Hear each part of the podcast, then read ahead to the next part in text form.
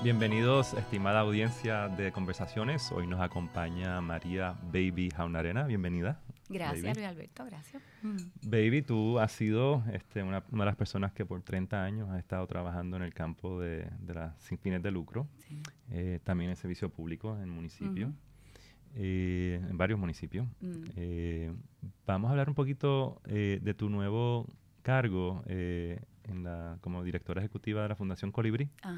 Y luego hablaremos un poco más sobre tu carrera y cómo ves a Puerto Rico en el tema de, de las sin fines de lucro y el rol que deben jugar en la reconstrucción de Puerto Rico. Así que cuéntanos de la Fundación Colibrí. Pues la Fundación Colibrí fue, es una fundación de bastante reciente creación, establecida en noviembre de 2017, justo después del huracán María. Eh, por una familia de puertorriqueños en la diáspora que viven en Nueva York eh, y, justo después del huracán, eh, pues se dieron a la tarea de rápidamente tender puentes y colaborar apoyando los esfuerzos de organizaciones locales aquí en Puerto Rico. Eh, en las tareas inmediatas de alivio y recuperación, desde, desde, las, desde los suministros más básicos hasta em, colaborar con organizaciones, en transportar pacientes enfermos a hospitales acá, ¿verdad? Todo ese tipo de ayuda, enviar teléfonos celulares, satélites para ayudar a las comunicaciones, toda ayuda que se les identificaban las organizaciones aquí, eh, eh, ellos pues enseguida trataban de organizar allá y, y conseguir la ayuda. Eh, y, después que pasó la etapa inmediata del alivio y empezaron en algunos esfuerzos de, recuperación, decidieron que eh, hace mucho tiempo ellos querían, eh, ¿verdad? llevaban pensando cómo podían devolver a Puerto Rico, ¿verdad? La, la, presidenta es Mónica de la Torre, eh, una puertorriqueña que, vive en Nueva York, y entonces eh, eh, decidió establecer formalmente, incorporar formalmente la fundación, que aunque la incorpora en Estados Unidos, está dedicada por completo a trabajar con iniciativas en Puerto Rico. en los temas de educación? iniciativas inicialmente enfocadas, como te digo, como es de reciente creación, pero inicialmente hay tres áreas bien que han, que han encausado algunas, algunos proyectos, incursionado en algunos proyectos colaborativos con otras organizaciones organizaciones, es una organización que hace donativos, es una fundación privada de familia que no tiene como una estructura operacional, ¿verdad? Sabes que hay distintos tipos de fundaciones y organizaciones, así que esta, esta es está enfocada en hacer donativos a las entidades y a los actores locales que están trabajando en distintos esfuerzos. No va, no quiere crear una estructura como tal. Así que em, trabaja en los temas de educación, están trabajando con algunas iniciativas de, la de reforma educativa, especialmente las eh, apoyando a las organizaciones que se están lanzando, a las organizaciones sin fines de lucro que se están lanzando a, operar escuelas alianza, ¿verdad? En esa exploración de ver cómo esa nueva estructura operacional, ¿verdad? Puede ser una alternativa en la educación pública de Puerto Rico, así que están trabajando, eh, estamos trabajando y apoyando el proyecto de Vimenti, eh, creado por el Boys and Girls Club eh, allá en Ramos Antonini en Carolina, que es un proyecto hermoso y tiene un modelo integral completamente donde no solo el estudiante se matricula en la escuela, sino es la familia completa quien se matricula eh, en la escuela y se trabaja con, una visión holística de la familia. Eh, también están trabajando, estamos trabajando con tema de de energía renovable. Pero la fundación tiene una perspectiva sistémica.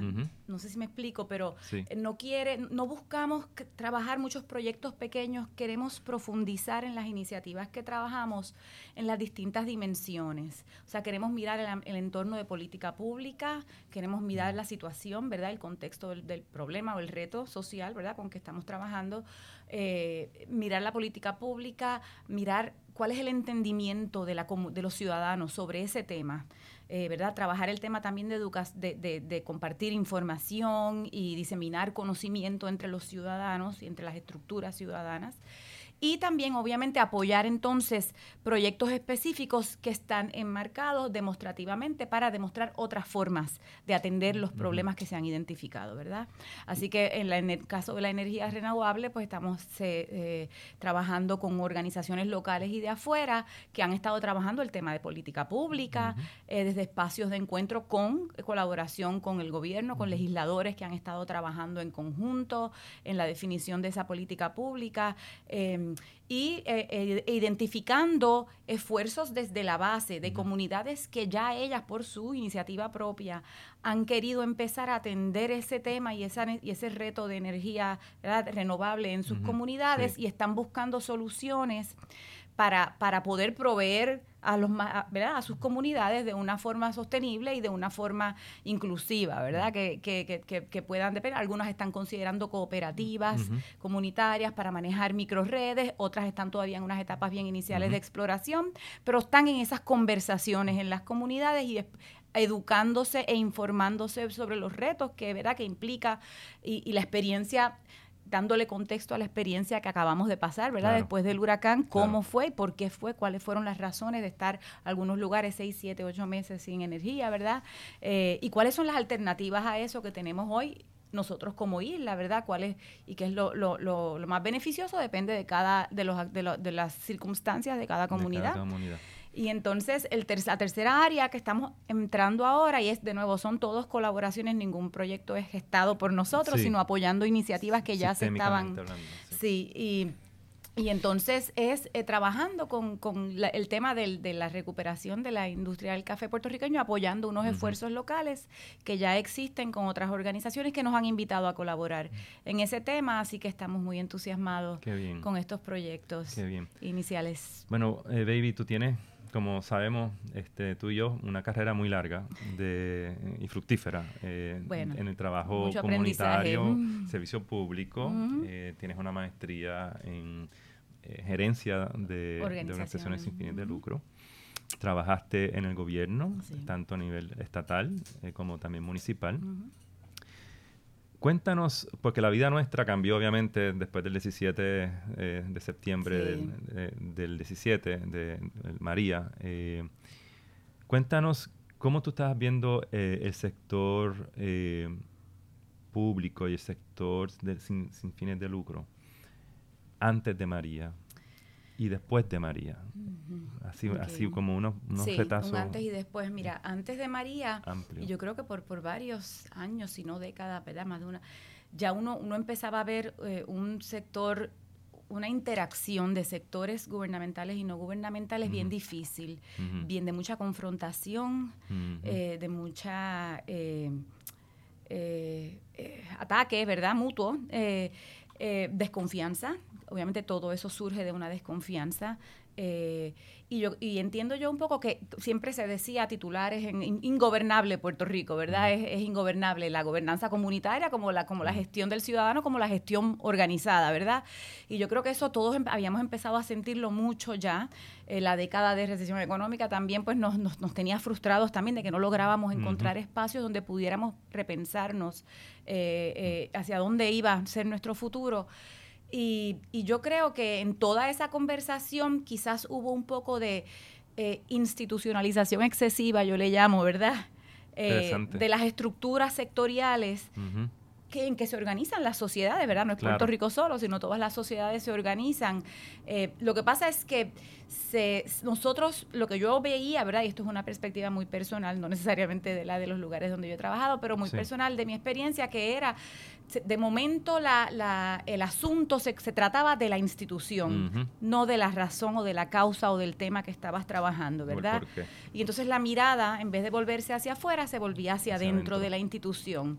Y se trataba de reorganización, reestructuración, adquirir más recursos, y la conversación se convertía en una conversación transaccional hacia adentro y una mirada muy hacia adentro, pero no evolucionaba entonces esa salida hacia afuera para entonces tomar esa experiencia y ver cómo voy a aportar a la discusión pública de este tema o cómo me voy a encontrar con los demás ciudadanos que desde otras instituciones, desde los medios, desde la prensa, desde el gobierno lo estatal y municipal, desde las organizaciones sin fines de lucro y desde la filantropía, están mirando también este tema. Entonces empezamos a dejar de hablarnos entre los ciudadanos y empezamos a hablarnos entre instituciones y eso nos separó bastante y, privó mucho de esos espacios de encuentro, cada vez eran más limitados. De colaboración. De, colaboración, de cooperación, dejamos de, pensar juntos en los problemas y pensábamos que los podíamos resolver sectorialmente. el gobierno por su lado, las y la crisis y la crisis financiera agudizó, agudizó, porque todo el mundo entró en un plan de, de, salvar la organización para la cual uno estaba y trabajando. Eso, y eso provocó más competencia por los escasos recursos también y de nuevo dificultó muchísimo la colaboración porque entonces las organizaciones mismas que antes eran quizás más dispuestas a colaborar y a tener más eh, eh, proyectos compartidos o iniciativas compartidas, pues ahora tenían que sobrevivir, ¿verdad? Y entonces eso, pues todas esas dinámicas que son parte, ¿verdad?, de, la forma en que estamos organizados, pues, pues nos, nos afectaron. Lo, lo, lo que sus, lo comparo con después de María, con que después de María eh, todo volvió a la base. Toda la gestión de las instituciones colapsaron, ¿verdad? Vamos a decir, no quiero decir que colapsaron, pero, por un momento no estaban, ¿verdad? Por un momento se ausentaron. No estaban, no había comunicación, no había oficinas abiertas, no había... Y entonces todo volvió al origen, que era la relación de los ciudadanos desde su base, desde sus espacios más inmediatos. Y, entonces ahí se redescubrió, ¿verdad? Redescubrimos como país, todo el mundo, yo creo que cada uno en su entorno, urbanizaciones privadas, eh, en las áreas urba, eh, más, más eh, rurales, en las áreas rurales también, en todos los sectores, la gente empezó a redescubrir el valor de esa relación entre los ciudadanos y de esa conexión de entre los ciudadanos, ¿verdad? Entre las personas, no entre instituciones, sino entre personas, y de la importancia y lo que llaman el capital social, ¿verdad? De la importancia de cuidar ese capital social. Eh, y de no, eh, no dejarlo, limitarlo solamente al espacio de nuestro entorno comunitario inmediato, sino de llevarlo y mantenerlo cuando volvemos y regresamos a esas instituciones, de, encontrar la forma o buscar la forma, porque no es fácil, de vernos como ciudadanos.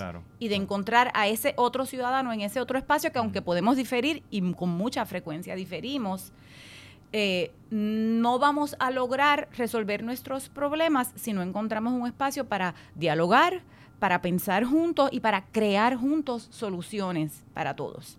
Eh, ¿Y cuál han sido para ti en esa línea de buscar colaboraciones y buscar soluciones? ¿Cuáles han sido los aprendizajes? Pues yo creo inmediatos, ¿no? Después de, la tormenta. Pues como te digo, yo creo que las, las muchas organizaciones de base, ¿verdad? Que, que, que, siempre existieron, existen en Puerto Rico desde hace muchos años, pero la, la, la, la, organiza, la actividad organizada había opacado su trabajo, ¿verdad? Había yo diría que un poco invisibilizado su trabajo porque al, al, surgir todas estas organizaciones intermediarias que son las que facilitan los recursos a, estos grupos, ¿verdad? Que muchas veces son organizados y muchas veces no son organizados, muchas veces son informales, asociaciones de vecinos que se juntan, ¿verdad? Y no necesariamente tienen estructuras administrativas eh, y sin embargo logran muchísimo. Eh, y entonces eh, esa, muchas de esas organizaciones empezaron obviamente a conectar con organizaciones más organizadas y se, y se empezó a ver ese, ese, ese valor mm. de cada pieza de ese ecosistema. Claro. De, y entonces, obviamente, eh, el, el, el, las, las entidades organizadas, el aprender que para que a no em, invisibilizar ese trabajo de base y ese trabajo de los, las personas en las comunidades que son los que están día a día realmente enfrentando los retos y los, las dificultades y buscando soluciones entre ellos. Y entonces aprenden a cambiar la narrativa y la historia como la cuentan. Ya no soy yo el que estoy ayudando a sino mira lo que estamos aprendiendo de lo que hizo este grupo de ciudadanos que se organizó. ¿Verdad? Entonces la conversación cambia y, se le da el poder y el valor que tiene, ¿verdad? Porque, porque es la narrativa lo que a veces le quitaba el, y, opacaba, si vamos a llamarle, la forma en que relatamos las, las, actividades y lo que pasa, el acontecer. Y en tu experiencia en esa línea eh, con la Fundación eh, Foundation for Puerto Rico, tú trabajaste en dos proyectos, este, ¿no? Eh, símbolo, ¿no? De la, de la fundación. El primero era eh, con Santurce, creando esa capacidad, antes, obviamente todo esto antes de María, eh, eh, creando, buscando esas capacidades internas que existen ya en estas comunidades, ¿no? En el caso de Santurce. Luego de, María trabajaste con este proyecto que todavía sigue vigente para la Fundación Foundation por Puerto Rico, llamado From Bottoms Up, ¿no? la recuperación desde la base, sí. recuperación desde la base. En esas dos experiencias que tuviste, porque las dirigiste ambas, ¿Qué aprendiste de, esa, de, esas comunidades? ¿Cuáles son las capacidades instaladas que ya existen que se pueden escalar? En, la, en la iniciativa Imagine Santurce, la, la, eh, y fue una experiencia breve para la fundación que tenía historia antes de que nosotros llegáramos a Santurce y continúa, ¿verdad? Muchísimas vertientes antes. Pero la experiencia que lo que aprendimos allí fue eh, que, que, que es importante crear espacios donde las comunidades, donde se pueda cambiar el discurso mm. de analizar los, los, retos que enfrentan las comunidades y en vez de mirar todo desde las necesidades y las, y las carencias que tienen las comunidades, mirarlo desde las fortalezas. ¿Verdad? Entonces hay un modelo que, ¿verdad? Que, que mm. está estudiado de John McKnight que se llama el Asset Based Community Development, ¿verdad? Como desarrollo comunitario enfocado en los activos de las comunidades. Pero los activos no necesariamente, es una nueva ¿verdad? definición mm. de lo que son activos. Los activos no son necesariamente estructuras, dinero, recursos o instituciones, ¿verdad? Empresas que pueden serlo, pero no se limita a eso. Las relaciones de las comunidades, el social, capital social es un activo valiosísimo. Las historias de esas comunidades son un activo, la cultura es un activo valiosísimo, ¿verdad? Entonces em, se empieza a cambiar, a, redescubrir en conversaciones y encuentros comunitarios esos activos y a reconocerlos. Entonces, de momento, eh, pues eh, la conversación cambia porque es una de posibilidad. Claro, con los activos ya que se tienen. Con los activos que, se tienen y no necesito que otro me traiga nada para yo poder hacer porque yo tengo mucho con qué hacer. Correcto. Y entonces es las comunidades, obviamente, eh, en Puerto Rico, vuelvo y te digo, estos son nombres que se le ponen a cosas que ya estaban pasando muchas veces en Puerto Rico y en otros lugares, pero no lo estaban no, lo estábamos narrando de esa forma, ¿verdad? no estaban siendo visibilizadas. no estaban siendo visibilizadas, exactamente. Y entonces yo creo que ese fue un descubrir mm. eh, de decir, eh, eh, estos lugares tienen muchos activos, vamos a dedicar, entonces se hacía, trabajábamos en un ejercicio que se llamaba el mapa de los activos, ¿verdad? las mismas sectores se organizaban y eso lo hicieron distintas organizaciones, no fue solamente la fundación. Foundation for Puerto Rico lo trabajó también, pero muchas otras entidades lo trabajaron, la Universidad del Sagrado Corazón con el proyecto de nuestro barrio trabajó y otras organizaciones, Casataf trabajó, eh, eh, La Maraña trabajó esfuerzos de, ¿verdad? también de mapa de activos y muchos otros, eh, es empezar a que los mismos ciudadanos salgan a redescubrir sus entornos y a salgan a hacer, se, se, trabaja un mapa físico, ¿verdad? Un mapa que hoy en día es digital, ¿verdad? Porque antes tú hacías el mapa de tu comunidad y era fijo, un retrato en el tiempo. Y a, la, a, a veces a los meses, pues unas cosas ya no estaban, otras cosas se habían movido, unas comunidades, ¿verdad? Entonces eso era difícil de capturar, pero ahora la tecnología pues nos permite capturar esa evolución, ¿verdad? Y eso y eso, y esa transformación de las comunidades en ambas direcciones del continuo, ¿verdad? En, en, ganancias y pérdidas, ¿verdad?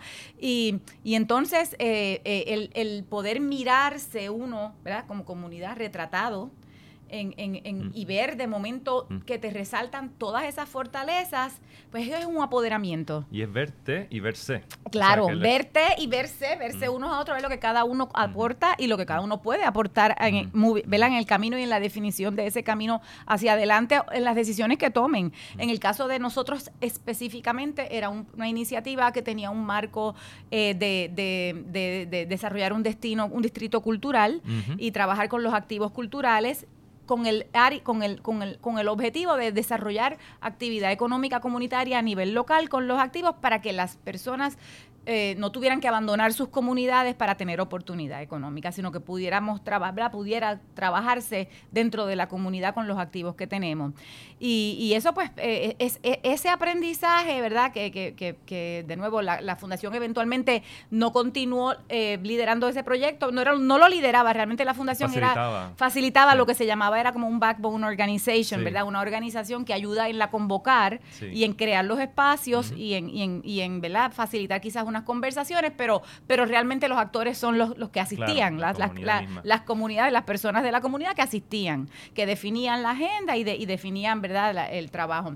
Entonces, eh, después del huracán, después de eso, la fundación, eh, en ese caso, pues trabajó mucho con el tema de ¿verdad? política pública, de, de, de, unos temas de desarrollo económico, más, más en la parte arriba, ¿verdad? En, lo que es el marco del legal y el marco de política pública, pero después del huracán, en el, área de la economía del visitante. Después del huracán, de inmediato nos dimos cuenta que, que, no se iba a lograr nada si no, si, si no se, se, trabajaba, si no se apoyaba lo que estaba pasando ya en las comunidades.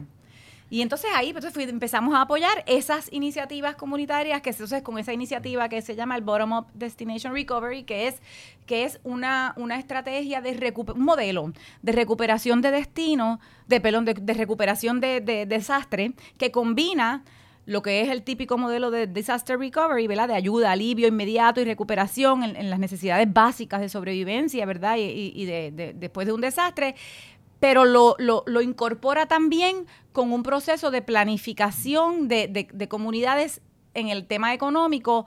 Eh, como comunidades destino, aquellas comunidades que interesaban aprovechar entonces ese momento en que tenían la oportunidad de repensarse y de pensarse entonces cómo iban a crear oportunidad económica para su gente y, con qué activos contaban. De nuevo, el tema de los activos surge y, surge, pero ya la conversación y esa mirada entonces mucho más amplia, porque entonces se miran los temas de, de, de, la, obviamente, el tema de la pobreza, los temas de necesidades básicas, los temas de infraestructura, de los accesos y, a los servicios básicos y el tema de de resiliencia, obviamente, que es el tema que, todo, que hoy en día, de, cómo esas fortalezas se ayudan a fortalecer al colectivo, ¿verdad? Y la experiencia tuya, tú tuviste en Santurce una experiencia esencialmente urbana, sí. Eh, con una diversidad poblacional importante por la comunidad dominicana y, una clase eh, trabajadora también.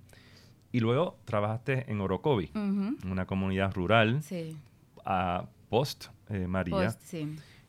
¿Cómo contrastan esas dos experiencias y, qué, cosas tienen en común también para ti en, tu aprendizaje? Sí, yo creo que, eh, bueno, eh, obviamente en las áreas urbanas, sobre todo el área metropolitana, eh, hay un, hay un, siempre, este, este hay muchos actores, muchos actores institucionales sobre todo, muchos actores institucionales ya presentes, ya trabajando, y entonces es, es a veces difícil en el caso de la fundación éramos un nuevo, ¿verdad? Un nuevo vecino del sector y es difícil entrar a, incorporarse a o a proponer porque eres nuevo y mm. ya muchos campos estaban, como quien dice, ¿verdad?, ocupados. Mm. Eh, y pues eso, esas dinámicas son, fueron de mucho aprendizaje para la organización y obviamente mm. personalmente para mí fueron de muchísimo aprendizaje.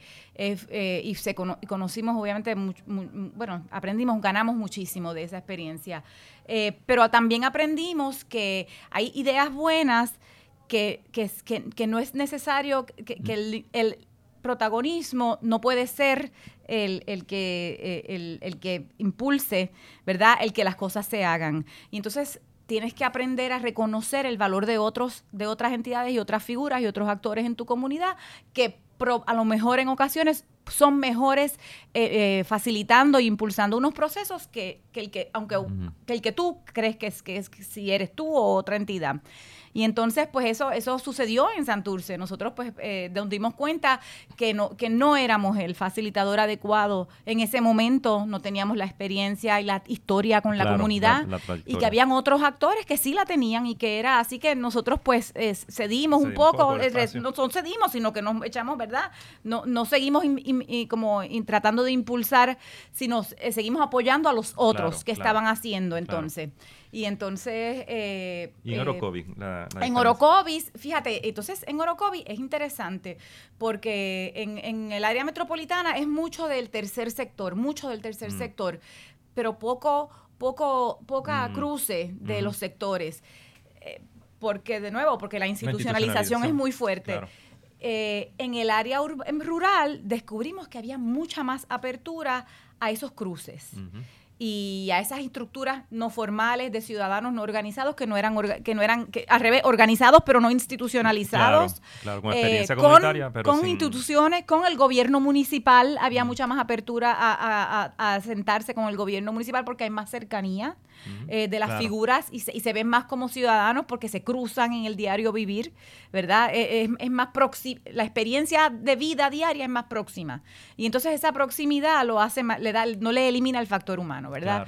Y entonces, eh, pues era, fue más fácil, yo entiendo, no más fácil, sino más eh, natural, vamos a decirle. esa, esa convocatoria y esa, y esa conversación y ese crear ese espacio de confianza eh, y esa, ¿verdad? Fue, fue, digo, no estoy diciendo que fue fácil, hay, hay diferencias y se trabajan y se, y se, y se, ¿verdad? se trabajan y se, se dialogan.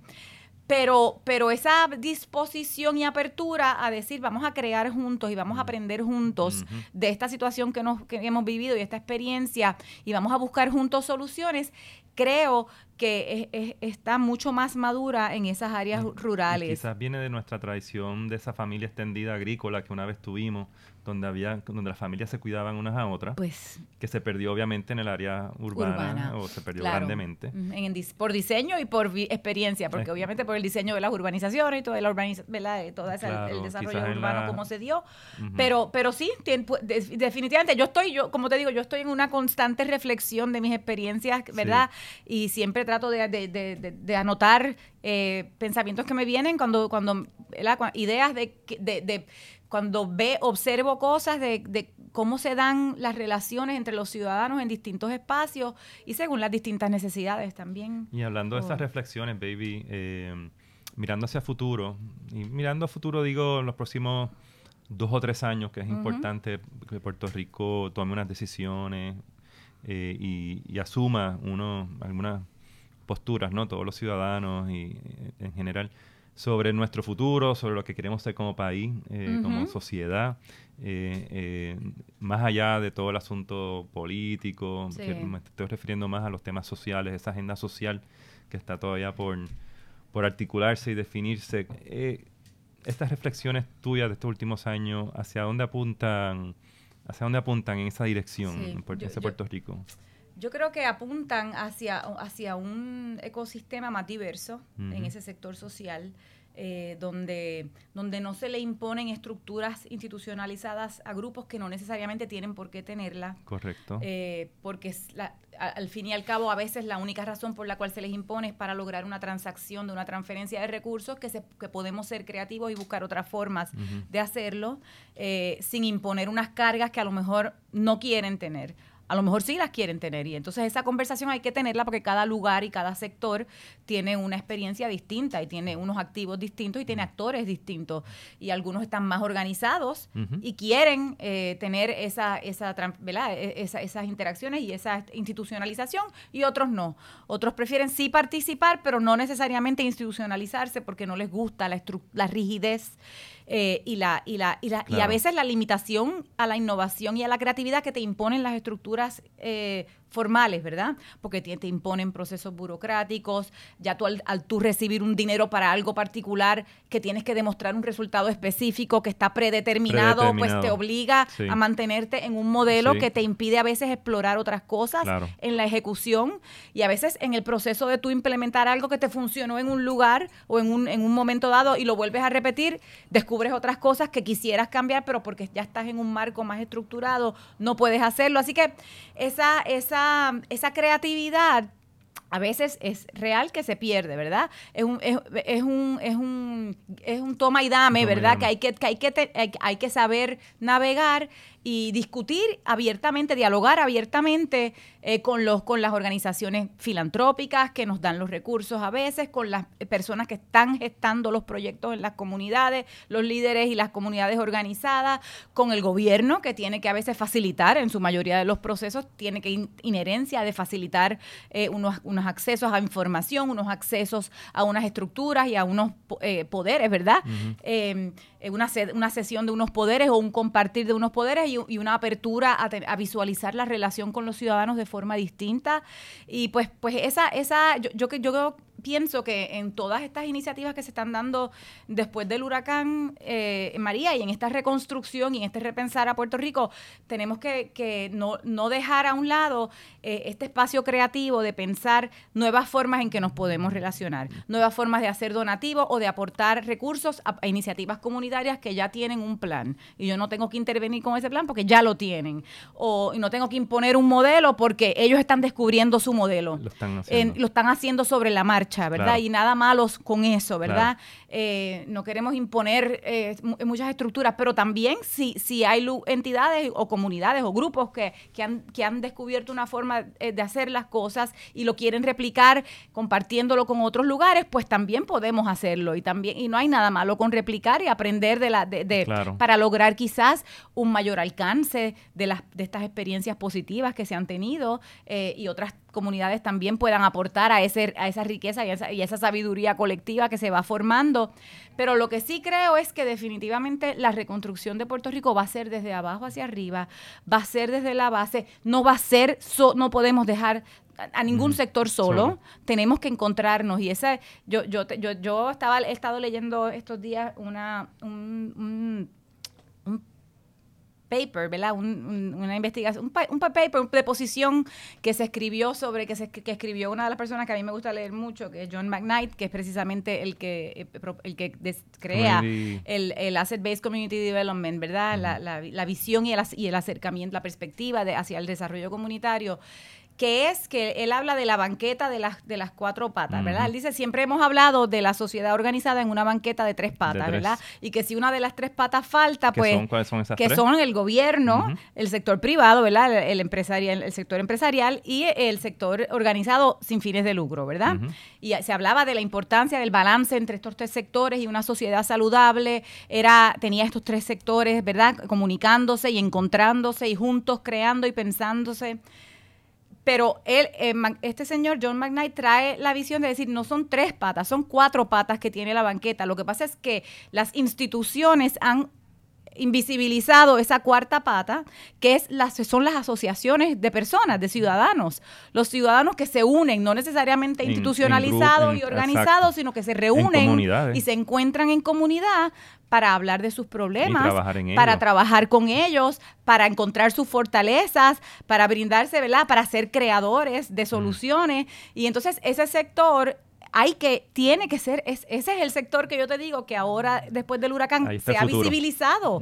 Puerto Rico lo descubrió porque, porque los mismos medios empezaron a contar otra historia, no el de la institución, sino el de las comunidades organizadas así ¿verdad? De los ciudadanos que se están reuniendo y se están juntando y las personas para que con su conocimiento tanto formal, ¿verdad? De formación académica como con su, conocimiento de experiencia de vida se encuentren y se, se crea una mejor sabiduría para encontrar soluciones a nuestros, nuestros retos. Hay una cita que parece que a ti te gusta mucho, ah, eh, que dice así, algo hay que ir haciendo todos los días y que se va entendiendo y descubriendo en la medida en que se va haciendo. El padre Arrupe, un jesuita. Mm.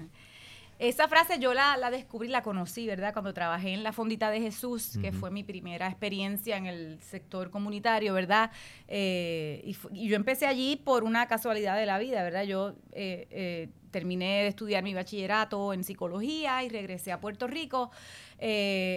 por un, perdón, enseguida fui a, a Ecuador de misionera también de nuevo por una de esas eh, relaciones eh, eh, en la universidad, un profesor de fotografía, tenía su mejor amigo que era un sacerdote en Guayaquil, en Ecuador, que tenía esta, esta misión en, esta, en una comunidad que se llamaba Durán, a las afueras de Guayaquil, y era una misión no organizada, no institucionalizada. Él invitaba, la gente iba y tú pasabas un tiempo allí, pero no era un no era como un Peace Corps o no era mm. esas verdad institucionalizado, sino era yo y tú ibas allí, te integrabas a la comunidad y permanecías allí y tú identificabas en qué iniciativas y qué áreas querías trabajar. ¿Y cómo esta frase te ha marcado a ti en tu vida? Esta frase me marcó porque eh, muchas veces cuando estamos en el, ¿verdad? En las conversaciones en las comunidades identificamos estos retos, ¿verdad? Que son bien grandes, bien grandes. Y decimos, wow, no tenemos, no, no, tenemos suficiente conocimiento o no sabemos por dónde empezamos, cómo lo manejamos, cómo lo... y, y, lo que invita el padre a Rupes es decir, empieza empieza, algo hay que ir haciendo y, y no, no, le tengas miedo a ir descubriendo sobre la marcha y porque no se empieza nunca con un plan perfecto. Claro. Y entonces lo perfecto es lo enemigo de lo bueno. Yo no me acuerdo quién era que decía eso, pero eh, lo perfecto es lo enemigo de lo bueno. Entonces el empezar, lo malo es no empezar. Y quedarse paralizado ante y la... Quedarse paralizado ante, ante, eh, ante la... y abrumado, ante la gigante, ¿verdad? Ante lo grande del problema o del reto que estás enfrentando. Y entonces eh, yo creo que, que esa, algo hay que ir haciendo y decir, sentirte parte de esa solución y salir y encontrarte con los que están haciendo eh, y pensando, y, pensar y dialogar es también hacer, así que, ¿verdad? Puede ser en distintos eh, sectores y en distintos espacios y, y involucrarte ahí, pero entonces ir es, un, es una acción-reflexión, ¿verdad? Porque no es hacer, hacer, hacer, hacer y no parar.